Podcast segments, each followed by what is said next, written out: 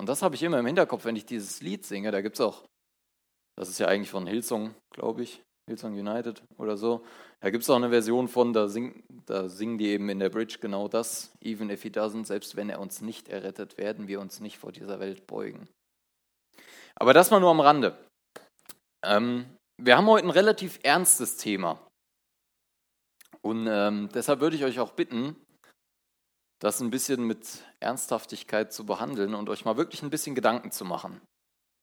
Wer von euch weiß, was am 1. September 1939 passiert ist? Samuel? Bitte?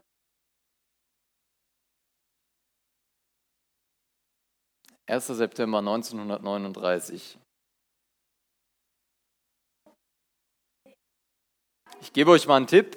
Da hat was begonnen, das hat bis 1945 gedauert. Ja? Genau. Da hat der Zweite Weltkrieg begonnen. An dem Tag ist Hitler mit der Wehrmacht nach Polen einmarschiert, hat er den Blitzkrieg gestartet und hat einen sechs Jahre langen Krieg angefangen, bei dem über weit über 60 Millionen Menschen ums Leben gekommen sind. 60 Millionen Menschen. Das ist ein bisschen weniger als in Deutschland leben. Bitte? Genau, 81 Millionen ungefähr leben in Deutschland. Am 1. November 1955, was gibt es Samuel? Äh, ja, ungefähr, ich glaube, nagel mich nicht drauf fest, aber ich glaube, 6 Millionen waren Juden davon. Ja, genau. Das ist da passiert. Und am 1. November 1945 hat der Vietnamkrieg begonnen. Vielleicht habt ihr schon mal davon gehört. Ähm, war ein Krieg in Vietnam. Und da wurden unter anderem Napalmbomben abgeworfen auf Städte, auf Dörfer, auf Menschen. Und alles, was die getroffen haben, ist verbrannt. Am 24.02.2022, also dieses Jahr, hat wieder ein Krieg begonnen, diesmal in der Ukraine. Viele Menschen flüchten, gehen aus ihrer Heimat weg, um hier Schutz zu suchen.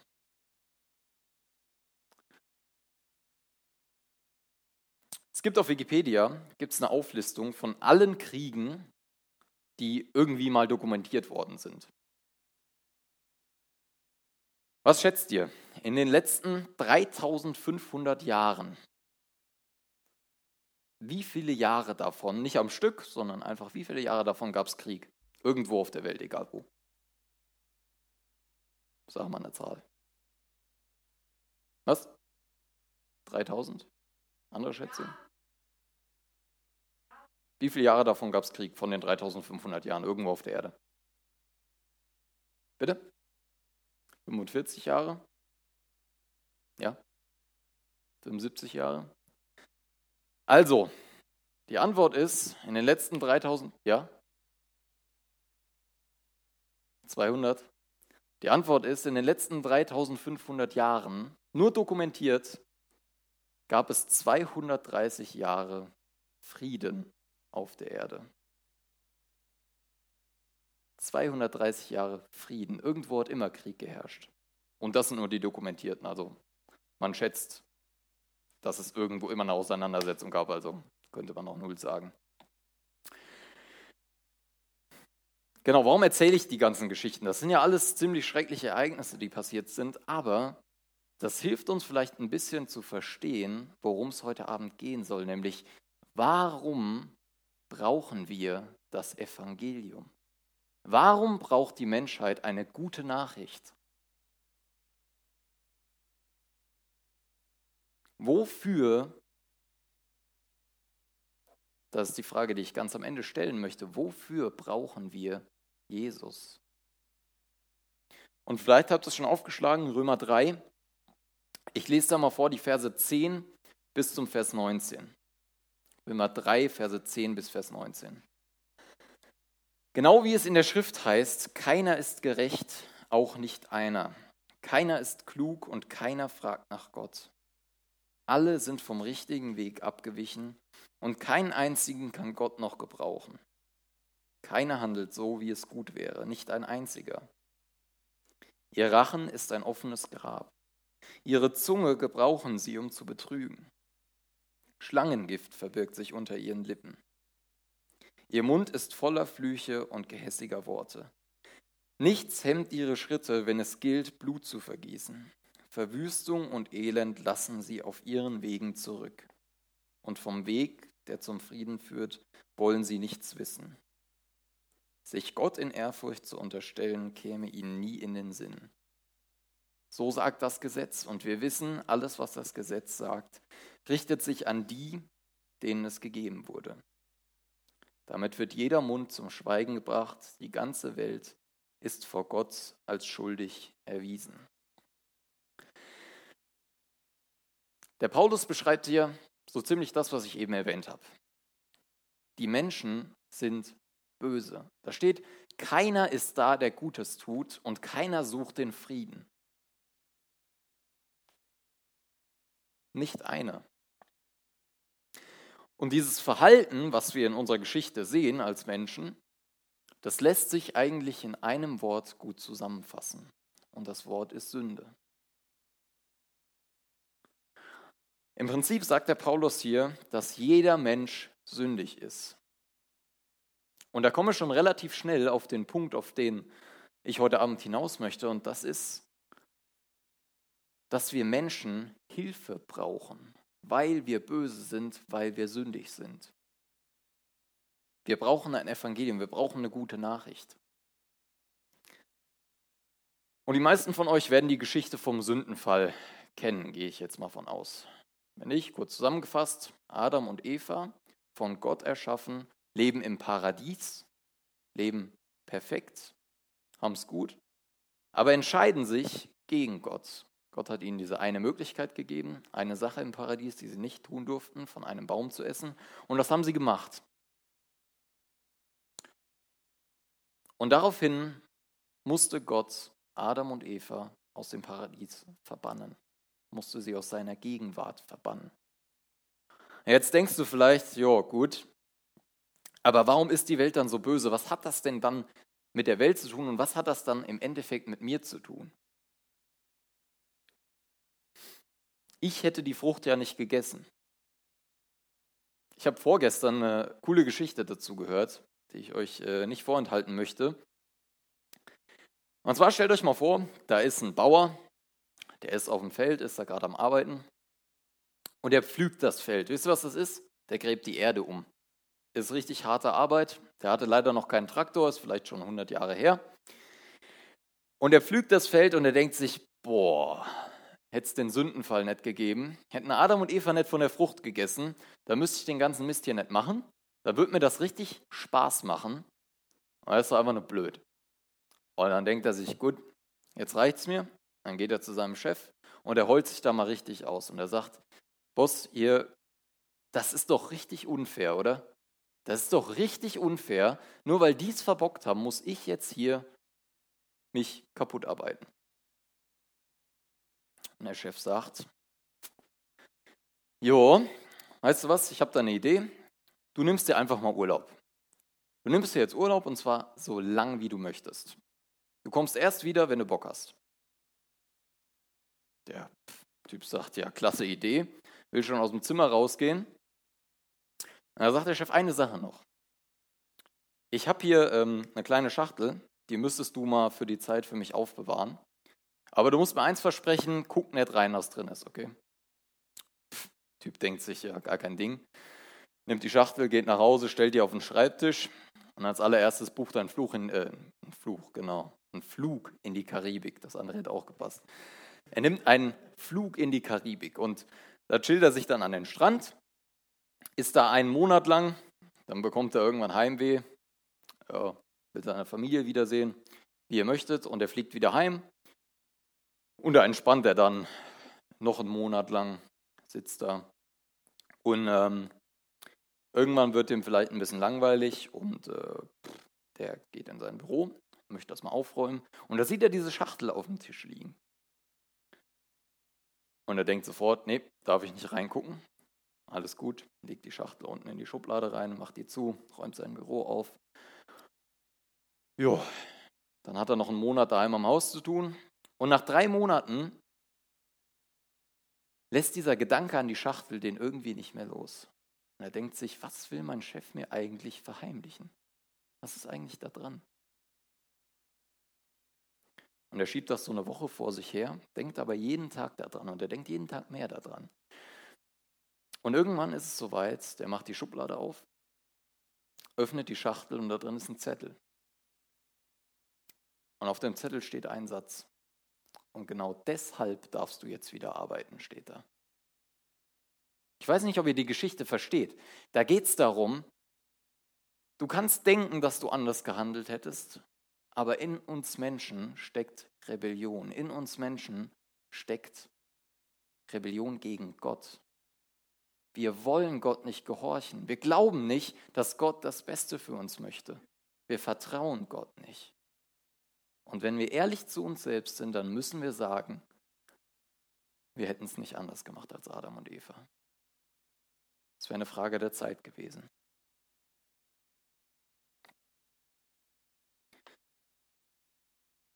Und da sind wir jetzt beim unangenehmen Punkt angelangt, nämlich bei dir. Guck mal in dein Leben rein.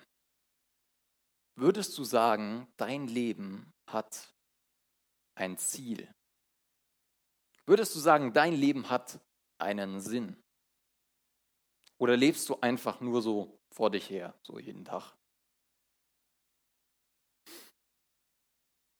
Das Problem, wenn du einfach nur vor dich hin lebst und den meisten Spaß in deinem Leben suchst oder keine Ahnung, das Problem daran ist, dass du ein Ziel verfehlst. Und zwar das Ziel, was Gott mit deinem Leben hat. Gott hat ein Ziel für dein Leben und jeder von uns verfehlt dieses Ziel. Und zwar, weil wir dieses Problem haben, weil wir diese Sünde in unserem Leben haben. Und wisst ihr was? Dein Problem ist nicht, dass du mal lügst, sondern dein Problem ist, dass du ein Lügner bist. Dein Problem ist nicht, dass du mal lästerst, sondern dein Problem ist, dass du ein Lästerer bist. Und ganz am Ende ist dein Problem nicht, dass du ab und zu mal sündigst, sondern dein Problem ist, dass du ein Sünder bist. Das ist das allergrößte Problem, was die Menschheit hat. Du bist ein Zielverfehler. Wir haben da schon mal drüber gesprochen, dieses Wort Sünde ist auch so ein biblischer Fachbegriff, den keiner im echten Leben wirklich benutzt. Das bedeutet, ein Ziel zu verfehlen. Wenn früher jemand, ich habe das äh, gesehen in einem Video, was der Benny mir geschickt hat, wenn die mit der Steinschleuder ähm, geworfen haben, die Steine, und die haben nicht getroffen, dann haben die gesündigt. Die haben das Ziel verfehlt. Und das bist du. Und der Paulus, der beschreibt das später im Römerbrief nochmal ein bisschen besser. Da sagt er, sogar wenn ich versuche, mir das Gute vorzunehmen, schaffe ich es nicht. Sogar wenn ich versuche, gut zu leben, ich krieg's nicht auf die Reihe. Und da lese ich jetzt mal den nächsten Vers aus dem Römerbrief, Römer 3, Vers 20. Denn auch durch das Befolgen von Gesetzesvorschriften steht kein Mensch vor Gott gerecht da. Das Gesetz führt vielmehr dazu, dass man seine Sünde erkennt. Ihr habt ja bestimmt schon mal von diesen zehn Geboten gehört. Die hat Gott ja seinem Volk gegeben, ähm, damit die sich dran halten. Aber wofür war das Gesetz denn überhaupt gut? Diese zehn Gebote waren nicht dafür gut, dass du sagen konntest, okay, Punkt 1 bis 10 habe ich eingehalten und damit verdiene ich mir jetzt das ewige Leben. Damit verdiene ich es mir jetzt, wieder zurück zu Gott zu kommen, wie es im Paradies am Anfang war. Weil das auch keiner geschafft hat.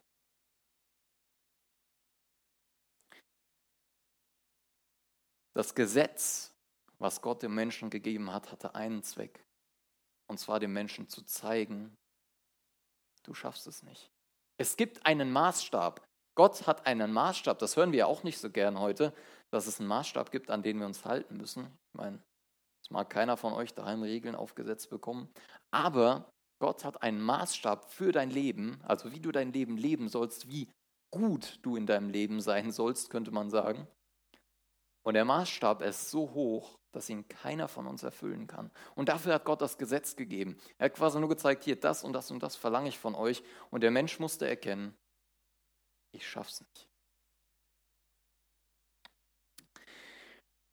Wenn du jetzt ähm, schon dein Leben lang in die Gemeinde gehst, dann gibt es da so eine Aussage, die mich ein bisschen stört. Und zwar wird im Kindergottesdienst ganz oft gesagt, du musst nur ein Gebet sprechen und dann bist du Gottes Kind und dann bist du erlöst, dann kommst du in den Himmel. Warum stört mich die Aussage? Nicht, weil sie unbedingt falsch ist, aber da wird was ganz Wichtiges weggelassen. Bevor du zu Gott gehen kannst und sein Kind werden kannst, musst du zwangsläufig erkennen, dass du sündig bist. Und damit meine ich nicht, du musst erkennen, dass Hitler böse war. Damit meine ich nicht, du musst erkennen, dass Putin vielleicht böse ist, sondern du musst erkennen, dass du böse bist. Du musst erkennen, dass du sündig bist.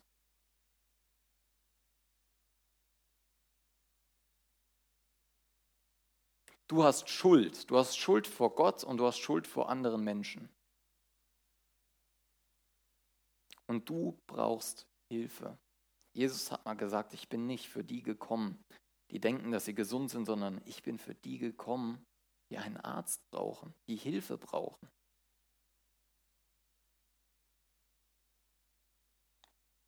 Ich könnte mich jetzt hinsetzen, könnte das Mikro absetzen, ihr könntet noch zwei, drei Lieder spielen, wir essen noch was. Und der Abend wäre beendet. Aber das wäre ganz schön frustrierend. Weil bis jetzt habe ich euch eigentlich nur eine Viertelstunde vorgepredigt, wie schlecht ihr seid, oder? Das wäre ganz schön frustrierend, wenn ich das machen würde. Und deswegen müsst ihr mich noch ein paar Minuten länger hier oben aushalten. Weil hier nämlich genau der Knackpunkt ist, wo wir wieder an letzte Woche anknüpfen. Der Benny hat uns letzte Woche erklärt, was das Evangelium ist. Hat uns gefragt, was das Evangelium für uns ist.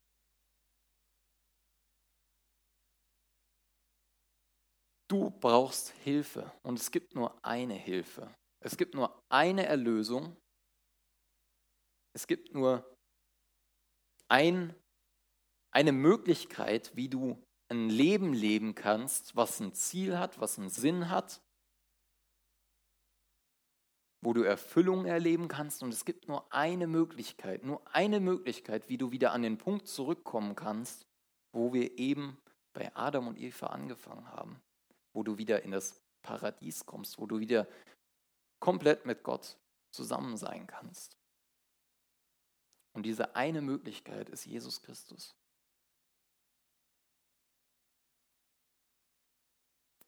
Ihr, als Gott gesehen hat, dass der Mensch gegen ihn rebelliert hat, als Gott gesehen hat, dass er gesündigt hat, da hatte er schon lange, lange, lange einen Plan im Kopf, wie er das wieder gerade biegen kann, wie er den Menschen erlösen kann, wie er uns wieder zu sich zurückholen kann. Er hat Jesus auf die Erde geschickt. Er hat Jesus auf die Erde geschickt, damit Jesus an deiner Stelle für den ganzen Mist, für die Sünde, für das schlechte Zusammenleben, für alles, was du verbockt hast, ans Kreuz geht und stirbt, damit du erlöst sein kannst. Und da lese ich jetzt mal die letzten Verse für heute vor. Römer 3, Vers 21 und die nachfolgenden. Doch jetzt hat Gott, unabhängig vom Gesetz aber, in Übereinstimmung mit den Aussagen des Gesetzes und der Propheten, seine Gerechtigkeit sichtbar werden lassen. Es ist eine Gerechtigkeit, deren Grundlage der Glauben an Jesus Christus ist und die allen zugute kommt, die glauben. Dabei macht es keinen Unterschied, ob jemand Jude oder nicht Jude ist. Denn alle haben gesündigt und in ihrem Leben kommt nichts Gott und in ihrem Leben kommt Gottes Herrlichkeit nicht mehr zum Ausdruck. Und dass sie für gerecht erklärt werden, beruht auf seiner Gnade. Es ist sein freies Geschenk auf der, aufgrund der Erlösung durch Jesus Christus. Ihn hat Gott vor den Augen aller Welt zum Sühneopfer für unsere Schuld gemacht. Durch sein Blut, das er vergossen hat, ist die Sünde ist die Sühne geschehen und durch den Glauben kommt sie uns zugute. Damit hat Gott unter Beweis gestellt, dass er gerecht gehandelt hatte, als er die bis dahin begangenen Verfehlungen der Menschen ungestraft ließ. Wenn er Nachsicht übte, dann geschah das im Hinblick auf das Sühneopfer Jesu. Durch dieses hat er jetzt in unserer Zeit seine Gerechtigkeit unter Beweis gestellt. Er hat gezeigt, dass er gerecht ist, wenn er den für gerecht erklärt, der sein ganzes Vertrauen auf Jesus setzt. Das ist die gute Nachricht. Das ist das Evangelium. Jesus hat am Kreuz deine Schuld und deine Scham auf sich genommen. Wir haben ja eben auch schon gesungen, du nimmst mir meine Scham. Wir können viel darüber nachdenken, so dass Gott unsere Schuld weggenommen hat und das ist gut. Aber der Punkt mit der Scham, den finde ich auch ganz schön faszinierend. Es gibt Dinge in meinem Leben, wo ich sagen würde, dafür müsste ich mich eigentlich schämen. Es gibt auch Dinge, für die schäme ich mich. Aber das Krasse ist, ich brauche mich für nichts zu schämen. Warum brauche ich mich für nichts zu schämen? Weil Gott meine Schuld, weil Jesus meine Schuld und weil Jesus auch meine Scham am Kreuz auf sich genommen hat. Das ist alles weg. Da brauche ich mir keine Gedanken mehr drüber zu machen.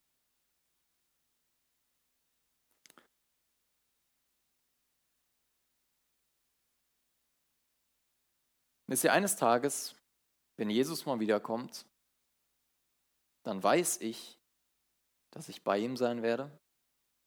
Und dann weiß ich, dass ich sein Kind genannt werde. Und wisst ihr, was ich noch weiß? Dass ich absolut nichts davon verdient habe.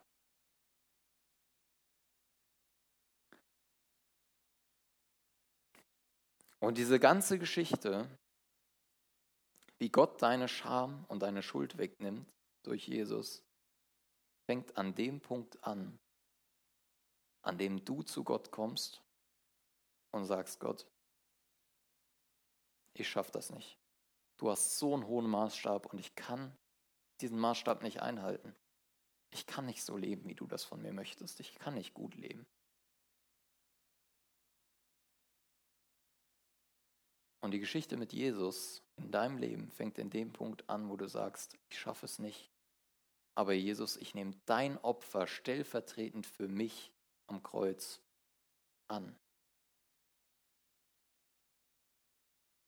Ich weiß nicht, ob du schon mal eine tiefe Erkenntnis deiner Sünde hattest.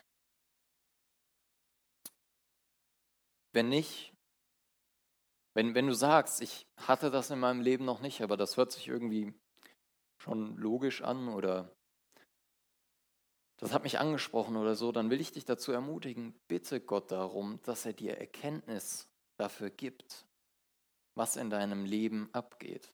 Lass mal den ganzen Lärm vom Handy, den ganzen Lärm von Schule, lass mal alles beiseite und denk mal einfach darüber nach.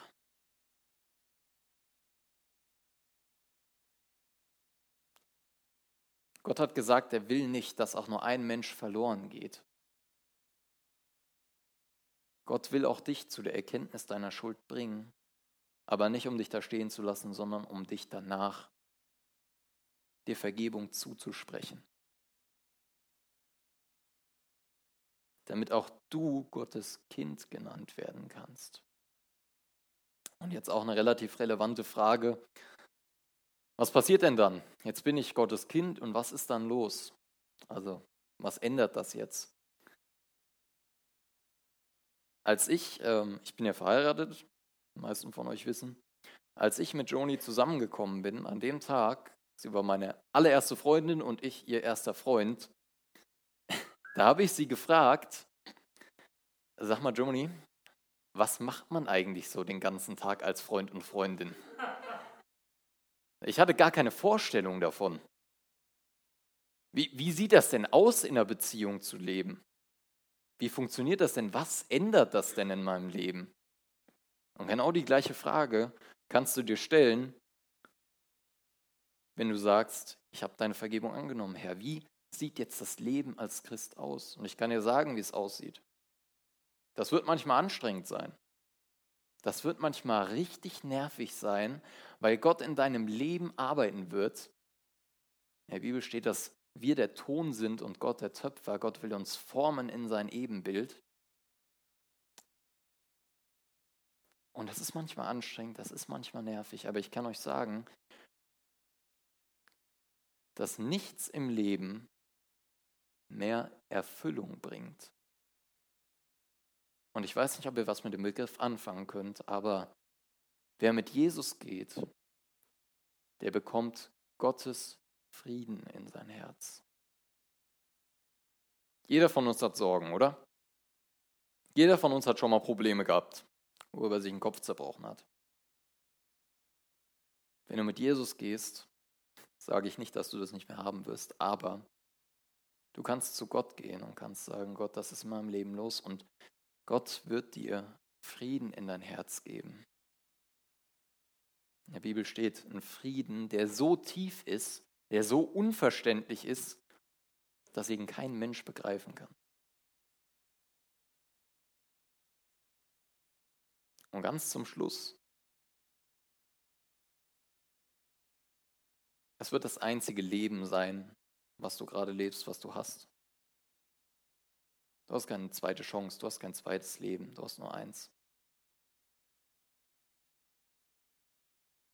Habe die Frage schon letztes Mal gestellt, als ich hier vorne stand. Willst du dein Leben verschwenden? Oder willst du dein Leben von Gott gebrauchen lassen? Willst du ein sinnvolles Leben leben? Willst du ein Leben leben, an dem du, wenn du 80, 90, vielleicht auch noch 40, keine Ahnung bist, an dem du zurückguckst und sagst, das hat sich gelohnt.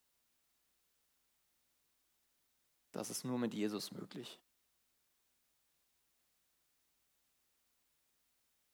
Aber, und damit will ich aufhören, das alles beginnt bei diesem Punkt bei der Erkenntnis deiner Schuld vor Gott. Ich bete noch. Himmlischer Vater, ich danke dir dafür, dass äh, wir uns hier treffen können, dass wir uns frei versammeln können. Und Herr, du siehst die Schuld, du siehst die ganze Last, die wir auch immer noch in unser Leben reinbringen. Ich danke dir dafür, Herr, dass alles vergeben ist, alles, was ich getan habe, alles, was ich tue und tun werde, dass du für alles gebüßt hast. Und ich bitte dich echt hier für jeden Teen und jeden Jugendlichen hier, dass du uns das schenkst, dass du uns eine Erkenntnis dafür schenkst, Herr, wie kaputt wir sind. Und dass du uns dann nicht da stehen lässt, sondern dass du uns aufhilfst. Dank dir dafür, dass du alles für uns gegeben hast, weil du uns unendlich liebst. Amen.